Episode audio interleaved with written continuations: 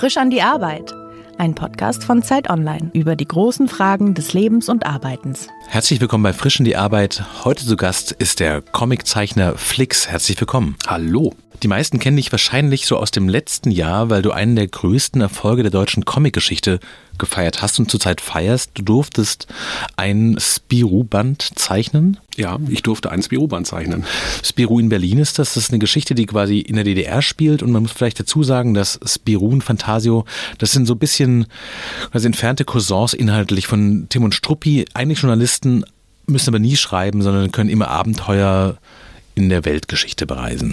Ja, äh, Spirou selber ist gar kein Journalist, sondern sein Kumpel Fantasio, der schreibt, aber nicht sehr erfolgreich und eigentlich Spirou, der seines Zeichens, glaube ich, als Hotelpage arbeitet, ja. haut ihn halt immer wieder raus und zusammen kommen sie so durch die ganze Welt, erleben wildeste Abenteuer und das ist auch deutlich, also Timo Struppi werden die meisten Leute kennen. So die Abenteuer mhm. mit dem Reporter, mit dem Hund, mit dem Kapitän. Und im Grunde ist es dieselbe Grundkonstellation, nur deutlich überdrehter. Also das ist wie James Bond auf Speed. Das funktioniert, wenn man Humor mag, sehr, sehr gut. Wie kamst du denn dazu? Also wie läuft denn diese Comicwelt so ab? Das ist ja quasi, wenn man sich damit mal beschäftigt hat, weiß man, was für eine große Ehre das auch ist und was für eine Herausforderung es auch ist. Von wem kam die Idee? War das dein Wunsch? Ja, diese Figuren und diese Serien sind eigentlich der Grund, warum ich Comiczeichner geworden bin. Die habe ich als Kind gelesen, die habe ich als Kind geliebt und die habe ich als Kind mhm. durchgepaust, um irgendwie diesen Figuren näher zu kommen. Habe dann die nachgezeichnet, eigene mhm. Geschichten damit entwickelt. Aber es war lange, lange Zeit so, dass diese Serien von festen Autoren begleitet werden und von mhm. festen Zeichnern begleitet werden und das gar nicht möglich war, damit was Eigenes zu machen. Mhm. Also die Rechte hätte man niemals bekommen. Und jetzt so in den letzten zehn Jahren ist so ein Generationswechsel passiert. Die alten Zeichner, die so in eben von den 60ern bis zur Jahrtausendwende eben gearbeitet haben, sind alt geworden, gestorben, mhm. fallen aus und man überlegt sich, wie bringt man diese Serien, also eben Tim und Struppi, Asterix, Lucky Luke oder eben auch Spirou und Fantasio, wie bringt man die ins neue Jahrtausend? Wie hält man so eine Marke frisch und wie macht man die auch für die heutigen Leser mhm. interessant? Und da hat man ganz unterschiedliche Konzepte. Also bei Tim und Struppi ist die Ansage, da geht's gar nicht weiter, sondern wir verwalten nur das Erbe. Bei Lucky Luke fängt man an, so Hommagespende zu machen. Mhm. Und, und Spirou war eigentlich schon immer die Serie, die durch häufige Zeichnerwechsel am offensten war. Mhm. Da hat man vor zehn Jahren angefangen, Zeichner anzufragen, ob sie nicht die Serie fortführen möchten, sondern Einzelbände zu machen. Sogenannte Spezialbände, wo Spirou und Fantasio ein Abenteuer erzählen, was mitunter auch ganz anders sein kann als die reguläre Serie. Das heißt, du bist auch stilistisch nicht festgelegt. Du Man hast freier, genau. Also du musst auch nicht dort anknüpfen, wo der letzte Band war, sondern du kannst diese beiden Figuren nehmen, ein paar Regeln einhalten und dann dein eigenes Universum aufbauen. Genau, eigentlich sogar eine ganze Menge Regeln einhalten. Also es sind dann doch mehr, als man auf den ersten Blick so meinen würde. Aber man ist verhältnismäßig frei.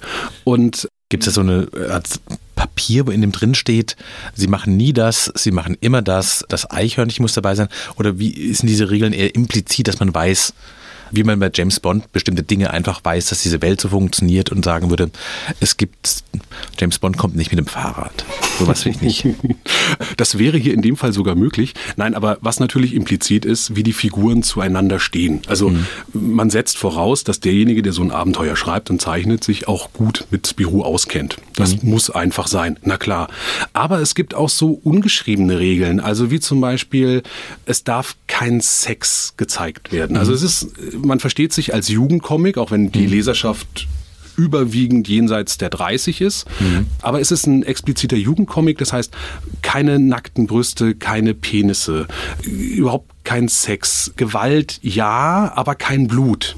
Mhm. Schießen ja, aber keine Schusswunden. Solche, ja, solche mhm. Dinge, keine Drogen. Also wortwörtlich Comic-Gewalt eigentlich, so wie es das, weiß ich nicht, bei, genau.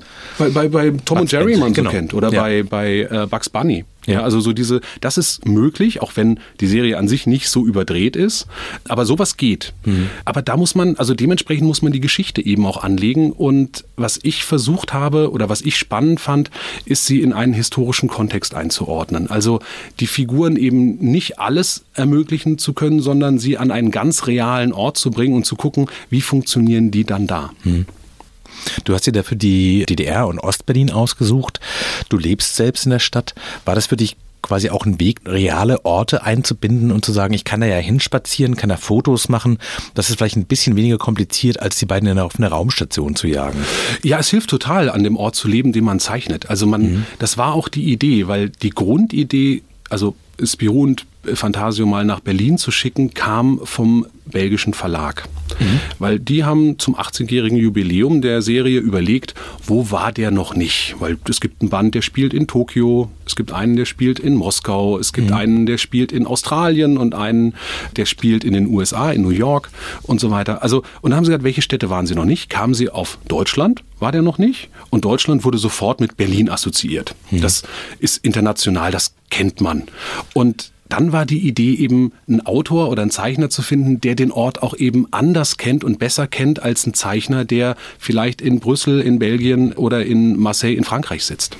Man will verhindern, dass die quasi im Endeffekt definitiv auf dem Fernsehturm rumlaufen, weil das das Erste ist, was man findet, sondern man möchte quasi auch eine gewisse inhaltliche und geografische Tiefe haben, dass die Leute, die dort wohnen, auch sagen, so, das ist wirklich unsere Stadt. Ganz genau. Ja. Also man, es war die Idee, so zu, im ersten Schritt ein Regionalband zu machen. Dann mhm. hat man, äh, die, die Belgier halten leider von deutschen Comiczeichnern nicht besonders viel. Also es gibt auch nicht viele deutsche Zeichner, die international bekannt sind.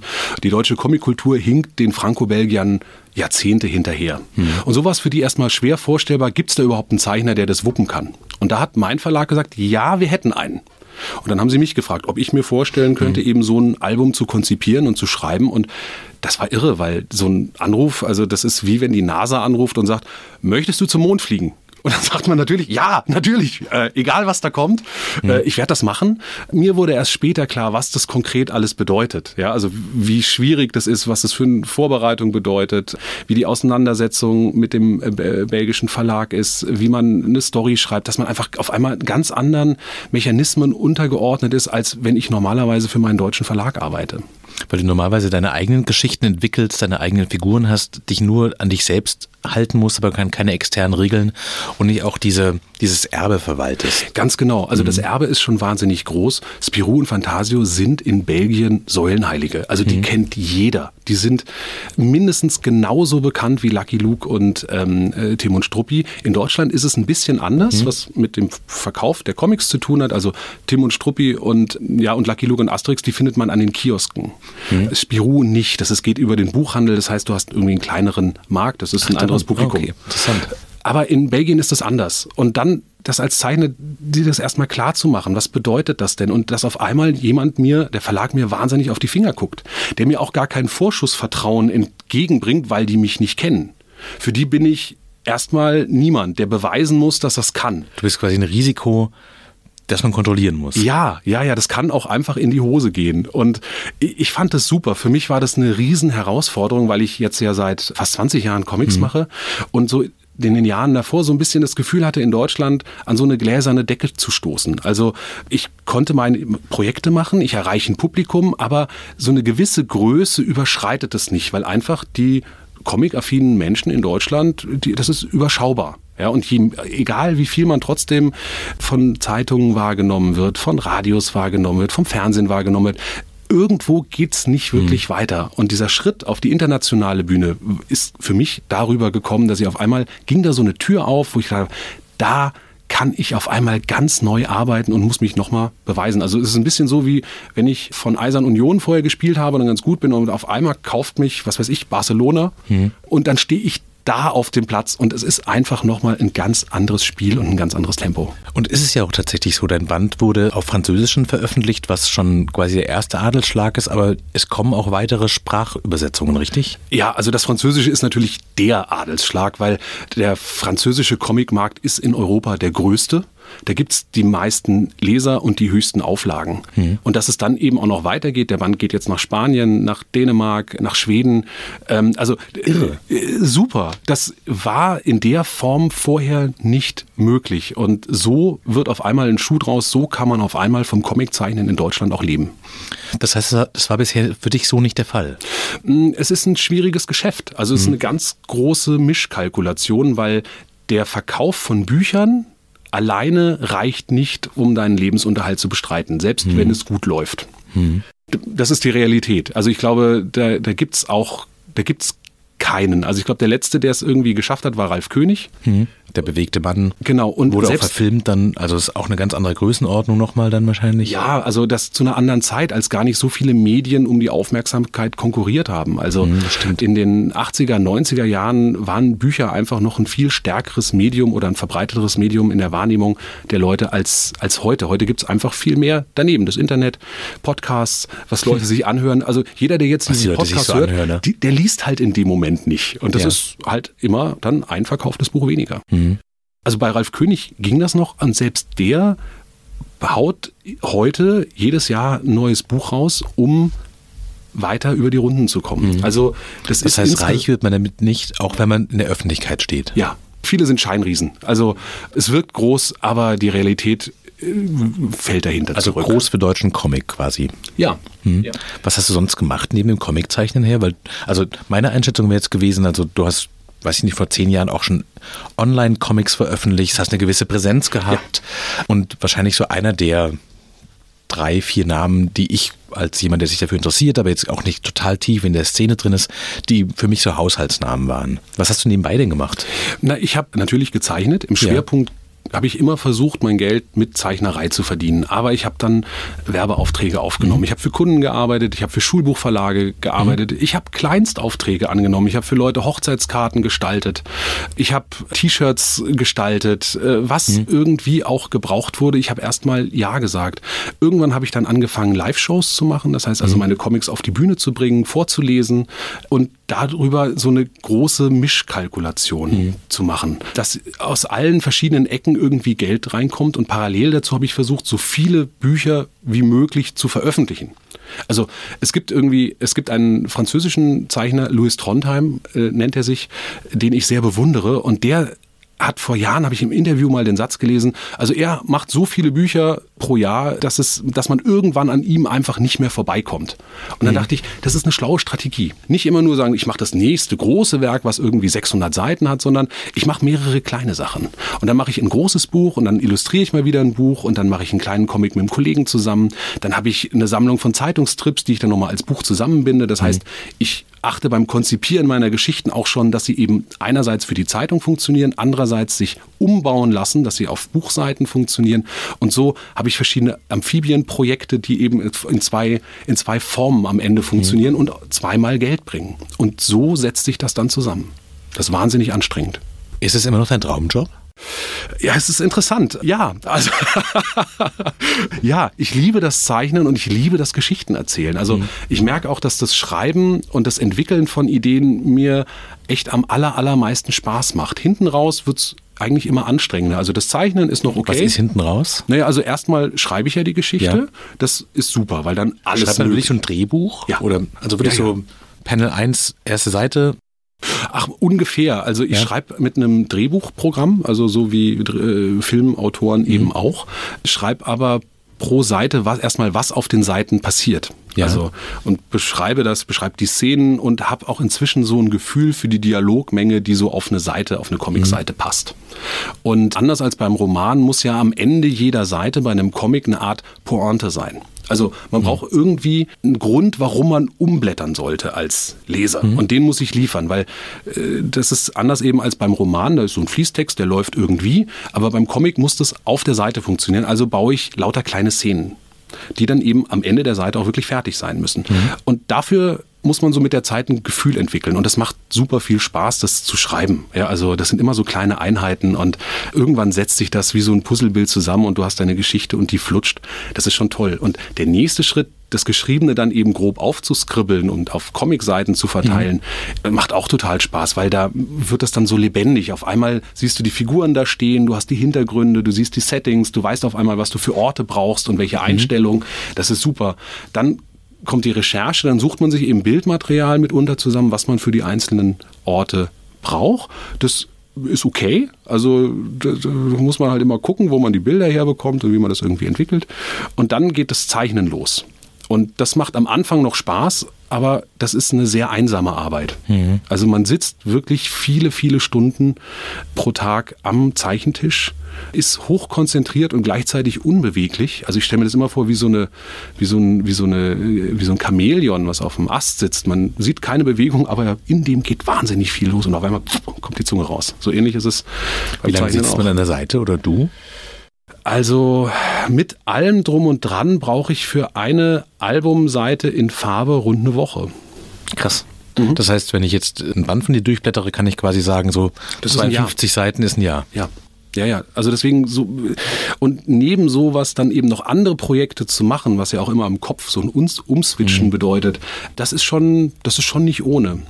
Aber dann am Ende dieses fertige Buch in der Hand zu halten und merken auf einmal das, was du dir ausgedacht hast, das funktioniert. Die Leser rutschen da so durch. Und das ist, äh, das ist für mich das schönste Kompliment, wenn jemand sagt, du, ich habe das in einem Rutsch durchgelesen. Dann denke ich, super, klar, ich habe ein Jahr dran gearbeitet, aber du hattest einfach zwei Stunden Spaß. Ja. Das ist grandios.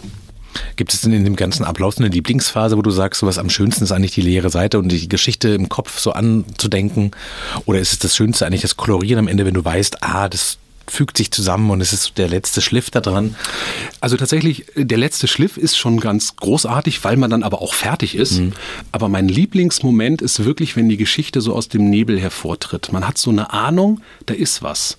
Und man mhm. geht in diesen in diesen Nebel hinein und auf einmal findet man da was und dann findet man da eine Kontur und da eine Kontur und dann äh, sind Sachen auf einmal auf dem Papier, von denen man vorher gar nicht wusste, dass man die wusste. Ja, und dass man mhm. die im Kopf hatte. Die Geschichte entwickelt sich so. Und dieses Finden und dieses Glück vom Finden, das finde ich ganz großartig. Gibt es auch Dinge, die mit der Zeit langweilig werden? Also wo du sagst, sowas, ich weiß nicht, kolorieren stelle ich mir irgendwie meditativ, aber jetzt nicht so aufregend vor, dass man sagt so, ja, jetzt kommt irgendwie eine ruhige Woche, ja, da muss ich mich mental auch wirklich darauf einstellen. Also kolorieren ist langweilig. Ich ja. finde es langweilig. Ich weiß, es gibt Kollegen, die lieben das. Ich finde das ganz anstrengend und ich muss mir dann immer selber so kleine Highlights reinbauen und Pausen reinbauen und das sind furchtbar rhythmisierte Wochen, wo ich mir eigentlich den Wecker danach stellen kann, wie lange ich für etwas brauche, wann es fertig ist mhm. und da muss man einfach durch. Das gehört mhm. dazu. Ist es der einzige Beruf, den du jemals in meinem Leben machen wolltest? Comics zeichnen? Mm, ja, als, als Kind wollte ich natürlich ein paar andere Sachen noch machen. Da hatte ich irgendwann mal die Idee, dass ich äh, Profiboxer werde, weil ich einen Film mit Bud Spencer gesehen hatte, wo der ein Boxlehrer war und dem Jungen war und dachte, ja, wenn Bud Spencer mich trainieren würde, dann würde ich das hinbekommen. Danach dachte ich irgendwie, äh, mein Bruder sagte mir, glaube ich, du, damit mit Boxer wirst du nicht viel Geld verdienen. dann hast du gesagt, dann werde ich Comiczeichner. Ja. Nee, dann, dann sagte ich, dann werde ich Zahnarzt. Weiß auch nicht warum, weil ich glaube, damals hatte ich das Bild, dass man mit Zahnarzt viel Geld verdient. Ich glaube, es geht auch. Wenn man das auf eine bestimmte Art anstellt, dann kann man das schon machen. Ich glaube auch. Und ich fand auch die, den Schritt vom Boxer zum Zahnarzt irgendwie ganz, ganz amüsant. Aber dann hatte ich eine Weile die Idee, dass ich Musiker werde. Also ich habe als Jugendlicher lange und ziemlich gut äh, Klarinette gespielt. Habe viel Musik gemacht, habe Jugend musiziert, mitgemacht, auch mhm. gewonnen. Also ich war da echt gut dabei. Und habe dann als so mit 15 gedacht, das studiere ich und dabei festgestellt, wenn man Musik studiert, brauche ich ein zweites Instrument. Das hatte ich nicht. Ich konnte kein zweites Instrument und habe dann mit 15 angefangen, Klavier zu lernen, was auch ganz leidlich funktionierte. Bin mit 17 auf so ein Musikkonservatorium gegangen und habe da dann gesehen, wie gut die anderen sind. Mhm. Und da ist mir klar geworden, okay, wenn du Musik machen möchtest, so als, also mein Ziel war, Orchestermusiker zu werden.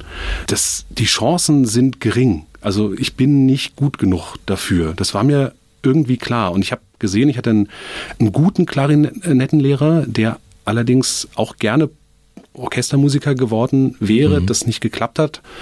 Und dann dachte ich, okay, dann bist du am Ende Musiklehrer. Das möchte ich nicht. Also ich bin kein guter Lehrer. Mhm.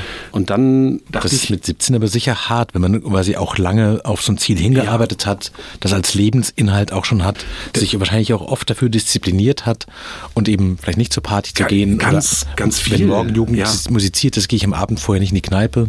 Na, ich habe hab in der Zeit mitunter vier bis sechs Stunden am Tag geübt. Also Krass Ja. Mit 15. Wenn Ja, mit andere, 15, 16. Wenn andere quasi mit Genau. dem Rad um Moped rumrasen So. und knutschen und du Genau. hast Kleinette gespielt. Ich weiß, ich weiß noch, im Sommer, es war heiß draußen. Ich habe die Rollos runtergemacht, um dann in meinem Kinderzimmer üben zu können. Hat das Fenster auf und ich Ja. bin allen in der Nachbarschaft so auf die Nüsse gegangen, dass ich immer wieder dasselbe Solostück von Riot gespielt habe. Und mein Bruder hat das gehasst. Also er, der ist weggefahren. Der hat sich ein Hobby gesucht. Der ist äh, Modellflieger geworden. Und dass er einfach mit auf den Flugplatz fahren konnte, dass er nicht bei seinem Bruder sein musste, um ihm zuzuhören. Was ich ihm nicht übel nehme. Ich kann das gut verstehen.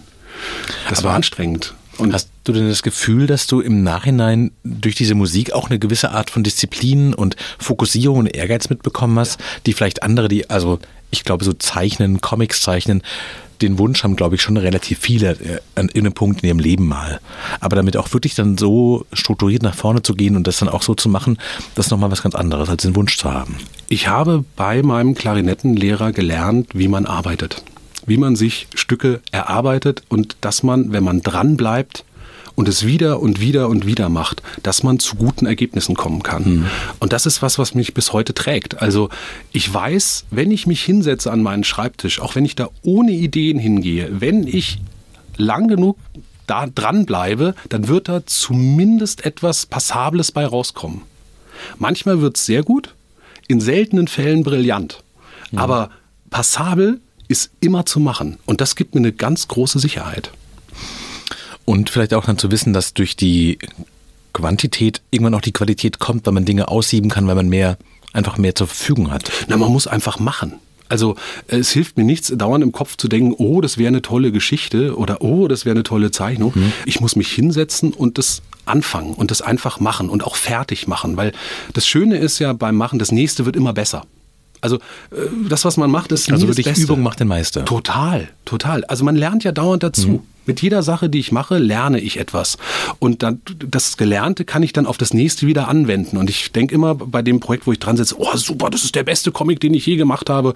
Und dann merke ich irgendwann, wenn der fertig ist, gucke ich hoch ja, der ist ganz gut, aber ich glaube, das und das würde ich nächstes Mal anders machen. Und das nehme ich irgendwie noch mit. Und das finde ich ganz toll, wie sich das so verändert und dass dieses, dass diese Ausdauer und dieses Dranbleiben sich einfach lohnt. Also man sieht es ja leider im Podcast nicht, aber du sprichst mit großer Emphase und auch einer großen Begeisterung davon. Macht manchmal diese, ja, die Freude an dem Beruf, macht die auch müde, weil du merkst, sowas eigentlich lebe ich das komplett und das ist halt einfach kein 9-to-5-Job und es gibt eigentlich keinen Feierabend. Das ist manchmal anstrengend. Also keinen Feierabend zu haben, genieße ich einerseits, weil ich auch keine Arbeitszeiten habe und damit auch das Gefühl habe, ich habe eigentlich keine Arbeit. Also das, was ich mache, ist, Ist es nicht eine große Lebenslüge? Also ist das nicht genau das, was in den letzten Jahren einfach ganz oft so, wenn man das macht, was man mag, arbeitet man gar nicht. Man würde sagen, naja, vielleicht arbeitet man auch einfach immer. ist, also sagen wir so, so wie ich, es ist die Frage, wie man Arbeit definiert. Wenn man, ich erlebe bei vielen Leuten, oh, ich muss zur Arbeit, äh, ich muss das irgendwie da sein, ich muss da im Büro sitzen, ich habe eine Anwesenheitspflicht, ich muss das irgendwie äh, auf den Termin runterrocken und so weiter. Also dieses, dieses mühevolle, dieses von außen aufoktroyierte, das ist das, was ich mit Arbeit verbinde. Ja, also die, die die Sisyphus-Anstrengung. Und das, was ich mache, ist, kommt von innen. Das ist mein Antrieb. Ich habe Bock, das zu machen. Und ich hasse manchmal diesen Bock. Ich bin manchmal so neidisch auf die Leute, die einfach um, was weiß ich, um 16 Uhr den Griffel fallen lassen, äh, nach Hause gehen, eine Krankenversicherung haben, die äh, sie auswählt. Kollegen, die, wenn sie nicht da sind, einfach das erledigen, was man macht, dass sie so ersetzbar sind. Ich bin nicht ersetzbar. Das ist schrecklich. Alles, was ich mache, muss ich machen. Das kann niemand anders machen. Und das ist mitunter eine, eine riesige Last. Das muss man auch, also das muss ich dann auch wiederum ausblenden. Und auf der anderen Seite merke ich immer wieder, muss ich mir klar machen, was für ein was für ein Geschenk ich habe, dass ich das machen kann, dass ich darüber Geld verdienen kann, meinen Lebensunterhalt bestreiten kann mit dem, was ich gerne mache.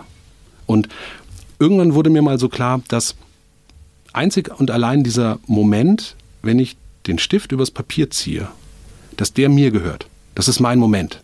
Und den darf ich genießen. Alles, was danach kommt, ob ein Buch erfolgreich wird, eine Geschichte groß rauskommt oder ein Flop wird, das weißt du ja nicht. Da hängen ja ganz viele andere Leute dran und da hast du, hm, ich will nicht sagen, nicht nichts in der Hand, aber doch sehr wenig in der Hand. Diesen Weil viele reinreden und ja, und da kommt ein Buch einfach zu einem falschen Zeitpunkt. Ja, da machst mhm. du, ich, ich habe Comics, die liebe ich, ja, und die haben sich ein paar hundert Mal verkauft. Und es gibt andere Sachen, wo ich irgendwie denke, ach naja, das ist so, habe ich so runtergerockt und die laufen auf einmal.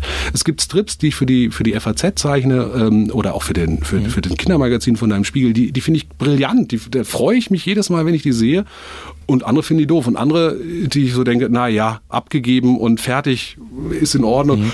Die feiern andere ab. Ja, und das, du, du hast es nicht in der Hand. Mhm. Du kannst es nur mal. Aber wenn du diesen Moment des Machens genießt, dann hast du immer dein Glück. Und dann ist es scheißegal, was danach passiert. Aber das heißt, weil du es gerade im Nebensatz sagtest, es gibt auch einfach Dinge, die du als Job machen kannst, wo du sagen kannst, das ist gut genug. Das ist nicht genau mein Ding, Natürlich. aber es ist nah genug dran und Natürlich. jetzt ist Feierabend. Ja, ne, es ist auch, ich muss manchmal Feierabend machen. Das ist wie, wie ein Fußballer. Da kann ich sagen, ah, jetzt bin ich aber so gut drauf. Also in der 92. Minute würde ich gerne noch ein Tor machen. Nein, das Spiel ist in der 90. Minute vorbei. Da muss der bis dahin drin sein oder nicht. Und dann ist es scheißegal, wie du dich abgerackert hast, um den Ball da reinzukriegen oder wie dreckig das Tor ist. Es ist halt ein Tor. Das heißt, du arbeitest auf Deadline hin und dann muss was da sein und ob du dann eine Viertelstunde später eine Idee hast, ist dann nicht auch schon wurscht. Ja, also es gibt Deadlines, gerade ich arbeite ja wie gesagt für Zeitungen und da gibt es ganz knallharte Deadlines. Mhm. Bei Büchern ist es ein bisschen variabler, aber auch da gibt es Deadlines und die müssen eingehalten werden. Also ich habe ein einziges Mal in meinem Berufsleben eine Deadline gerissen. Ein einziges Mal. Ich finde, Deadlines einhalten ist eine der wichtigsten Sachen, die man beherrschen muss. Weil, also brillante Sachen, die irgendwann kommen, braucht niemand. Ja, die, du musst auf den Punkt liefern können. Und selbst wenn es dann vielleicht nicht 100 Prozent ist, sondern nur 90 Prozent. Aber das weißt ja nur du selber. Aber das klingt gerade ganz stark so, als würden eigentlich Talent und Kunst ein bisschen überschätzt werden und quasi Übung, Disziplin und Pünktlichkeit unterschätzt werden? Es ist eine große Mischung aus beiden. Aber mhm. du, nur alleine mit Disziplin und Pünktlichkeit kommst du natürlich nicht weiter. Du musst unter Druck offen bleiben. Du musst dir so eine Offenheit bewahren und einen Zugang zu diesem, zu dieser Quelle ja, woraus zu diesem Zugang in den Nebel und dieses Vertrauen in den Nebel. Wenn du in den Nebel reingehst, um was zu finden und Panik hast, wirst du nichts finden. Hast du den Zugang oder die Angst, den Zugang zu verlieren, schon mal gehabt? Also ist es so manchmal, dass du davor sitzt und denkst, was mache ich eigentlich, wenn mir wirklich in den nächsten zwei Wochen genau nichts mehr dazu einfällt? Ja, klar. Also das ist. Hast du einen Trick dann? Ja, also es, es gibt zwei Möglichkeiten, wie man es, die ich so für mich entdeckt habe. Das eine ist wirklich sich zu disziplinieren Mhm. Und einfach dann länger sitzen zu bleiben und das andere, das genaue Gegenteil zu machen, wegzugehen, Pause zu machen. Und obwohl man keine Zeit hat, vermeintlich, drei Schritte zurückzutreten oder fünf, vielleicht auch acht, und Abstand zu gewinnen, in welcher Form auch immer. Gibt es jemand, der strenger ist mit dir als du selbst? Ich glaube nicht. Bist du ein guter Chef für dich selbst?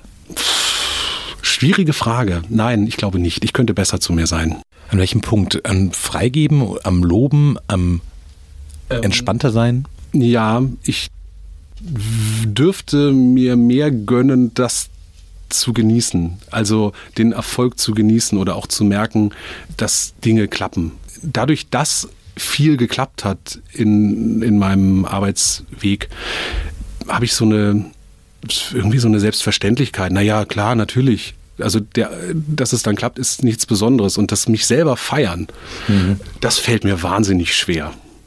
Also es ist leichter für mich zu sehen, was eben noch nicht in Ordnung ist, was gleichzeitig wieder eine Riesenmotivation ist und mir auch dann Spaß macht, eben weiterzumachen. Aber das weißt du, vor sich selbst mal auf die Knie gehen und sagen, ey, guter Mann.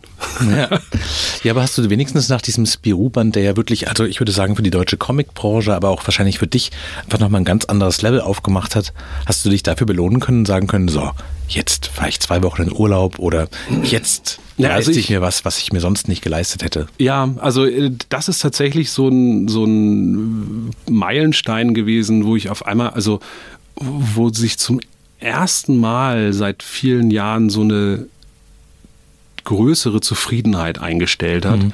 weil ich gemerkt habe, dass, also, weißt du, als Comiczeichner wird man, das, das können sich viele Leute nicht vorstellen. Wie das als Beruf funktionieren soll. Mhm. Ich weiß nicht, wie oft ich allen Leuten erklären muss, was ich da mache. Immer wieder mit denselben Fragen konfrontiert werde. Kann man davon leben? Wie kommst du auf deine Ideen? Äh, und was machst du beruflich? Dass Leute, weil ich im Atelier sitze und mhm. zeichne, mhm. zwischendrin klingeln und sagen, äh, Felix, komm mal her, ich äh, habe hier ein Billigregal, was aufgebaut werden muss, kannst du mir mal helfen? Ich sage so, ich arbeite. Arbeiten, Mickey Mouse zeichnen oder was?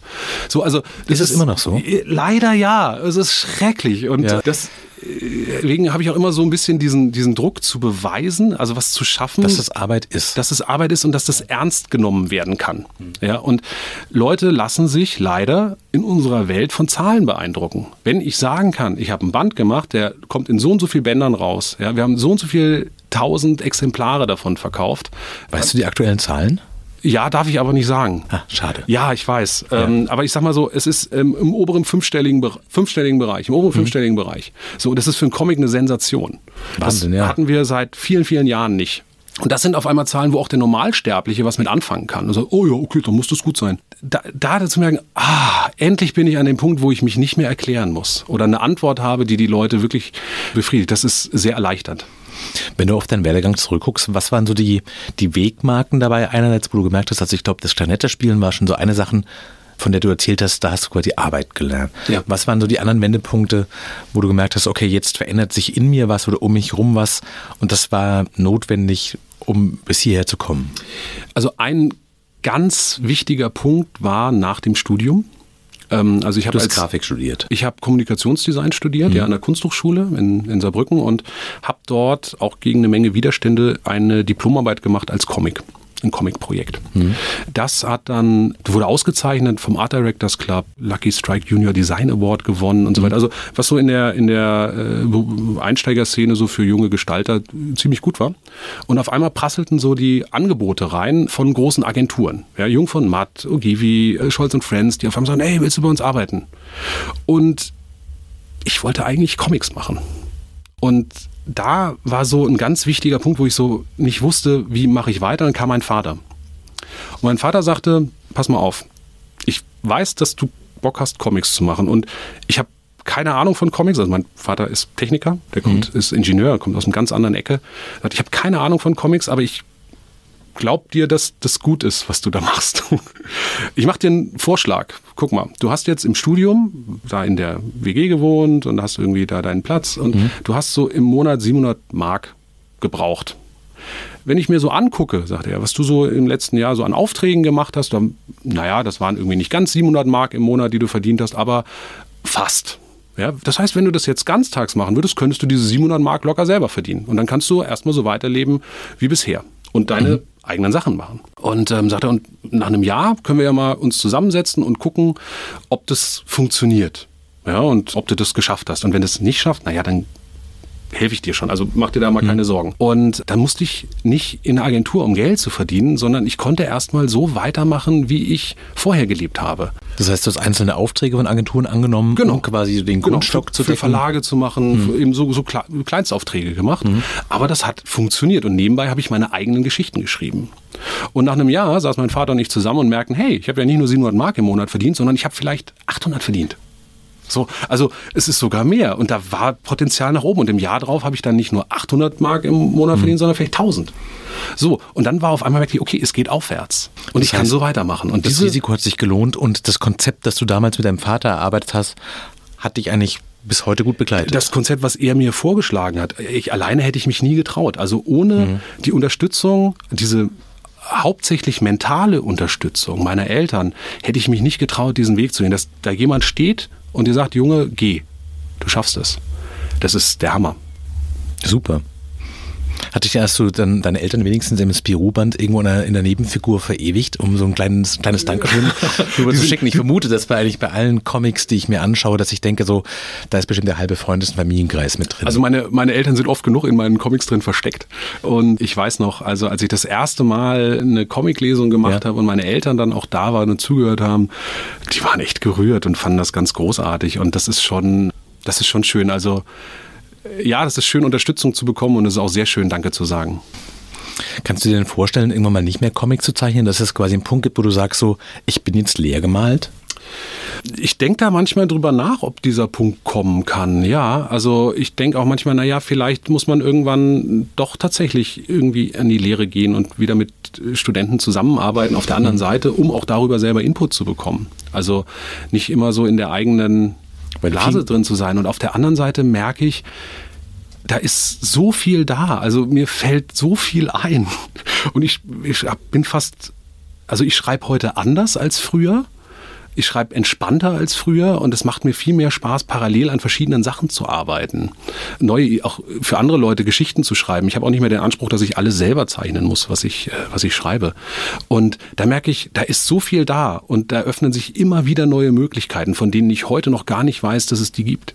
Also kurze Verständnisfrage. Ist es so, dass es äh, Comiczeichner gibt, die die Geschichten nicht selber schreiben, sondern du bist der Autor und die sagen so, ich habe Bock, eine Geschichte zu, äh, zu, zeichnen, aber ich habe keine Geschichte im Kopf. Dann sagst du, hör mal, ich habe da noch eine übrig. Ich schicke dir mal das Storyboard dazu. Ja, man muss, sich, ja? man muss sich das so vorstellen. Also wenn man so Autorenzeichner ist. Ja. Also alles in Personalunion. Das ist ein bisschen so, als ob man als Einzelperson eine komplette Oper inszeniert. Mhm. Also man schreibt sie, man macht die Musik, man sucht die Musiker aus, man macht das Licht, die Kostüme, das Bühnenbild, am besten auch noch die Flyer und die, die Publikumseinführung. Also das ist eine Anhäufung von Aufgaben, die äh, also die die allerwenigsten wirklich auch alle gut mhm. erfüllen können. Also es macht schon Sinn, dass es Experten die jeweiligen Bereich übernehmen. Ja, und ja. deswegen, es gibt eine Menge großartiger Zeichner, aber man muss mit Bildern auch erzählen können. Und mhm. da ist es toll, wenn diese Zeichner sagen, ich hole mir jemand, der schreiben kann. Und der mir hilft, diese mhm. Bilder so zu organisieren, dass der Leser Bock hat, da durchzuflutschen.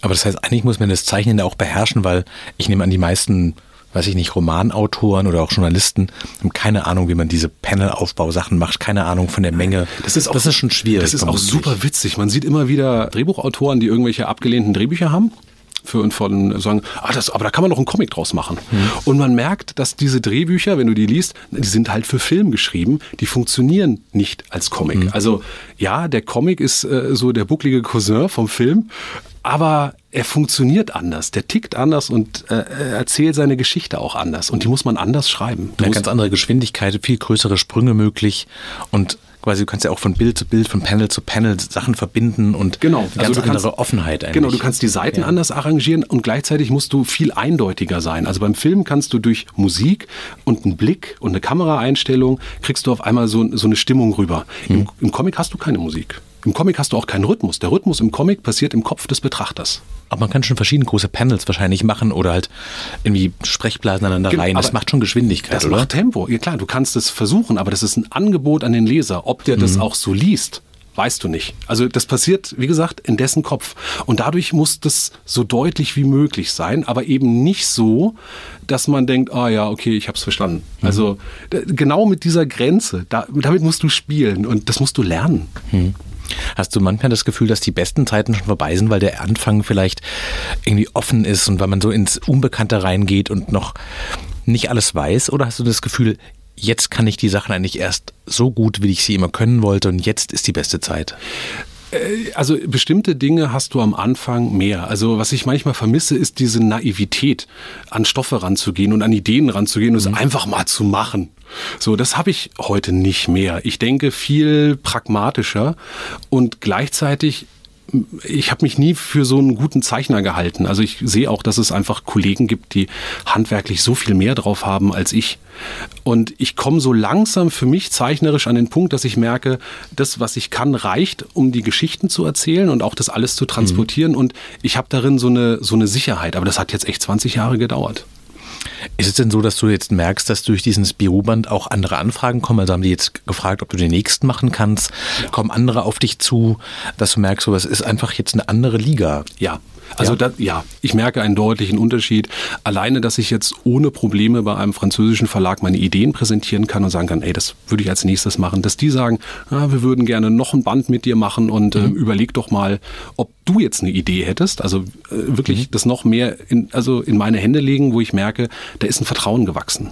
Die wissen auf einmal, was ich kann und die sehen, dass das, was ich kann, auch auf ihrem Markt funktioniert. Hm.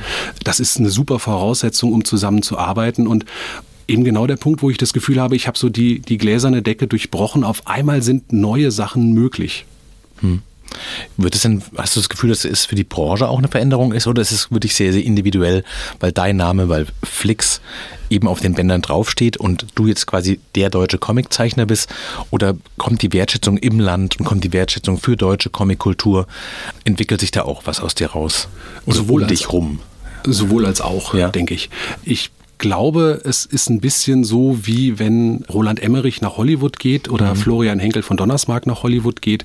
Das sind erstmal Einzelnamen, die aufgrund ihrer speziellen Art zu erzählen oder auch Einzigartigkeit zu erzählen, gefragt sind. Aber dadurch, dass sie ja etwas mitbringen, also eine Herkunft haben und diese Herkunft auch deutlich wird, verändert sich der Blickwinkel auf das Herkunftsland. Mhm. Und auf einmal ist eben nicht mehr der Punkt, dass man sagt, ach, Deutsche können nicht zeichnen. Auf einmal sagen man, ach doch, da gibt's auch diesen Deutschen. Der hat doch eigentlich was ganz mhm. Anständiges geliefert. Naja, und so ändert sich so langsam der Blickwinkel und ich merke hier auch unter Kollegen, dass das, was ich da gemacht habe, auch Mut gibt, dass es dort weitergehen kann. Also mhm. auf einmal denkt man auch hier in, in Deutschland oder von, von, von deutschen Zeichnern daran, hey, es, es gibt Möglichkeiten, auf diesen Markt zu kommen und mit denen zusammenzuarbeiten. Und jetzt gucke ich mal, wie mein individueller Zugang dazu ist. Hm. Man muss ja auch sagen, dass es im letzten Jahr mit dem Lucky Luke von Marvel einen zweiten deutschen Zeichner gab, der eine große Serie zeichnen durfte. Ja. Und dass sich da ja auch was, was verändert. Genau, es passieren Dinge. Und das, wenn ich mir angucke, wie der Comicmarkt in Deutschland vor eben 20 Jahren war, als ich angefangen habe und wie er heute ist, ist es eine großartige Veränderung. So viel mehr Zeichner und vor allem auch Zeichnerinnen. So viele unterschiedliche Stoffe, eine riesige Bandbreite an, an Titeln, die wir einfach, ja, die einfach erst in den letzten Jahren gewachsen sind. Dass auf einmal Weißt du, ich musste in der Hochschule noch darum kämpfen, einen Comic zu machen. Heute gibt es Studiengänge, die das machen. Heute ist meine Hochschule stolz darauf, dass sie Graphic Novel anbieten können als mhm. Studienschwerpunkt. Ich musste drüber lachen, weil ich denke, das hätte ich mir mal vor 20 Jahren gewünscht. Ja. und heute sagen, ja, damals hatten wir ja den Flix. Und ich so, ja, naja. Also ich finde es ja. ich find's toll, dass es sich so entwickelt, aber die, also man muss diese Veränderung sehen. ja. Und mhm. ähm, das ist ja so, also die, wie soll man sagen, also der, der erste Stein weiß ja noch nicht, dass da eine Lawine kommt aber deswegen müssen die trotzdem rollen. Was kommt dann für dich als allernächstes? Bist du gerade in einem Projekt drin und weißt du, jetzt kommt bald die Kolorierung oder recherchierst du gerade oder was ist dann? Ich bin gerade am Schreiben. Also ja? ich äh, darf für den französischen Verlag ein neues Album schreiben, was eine Riesenehre ist und vielleicht sogar noch eine größere als Peru.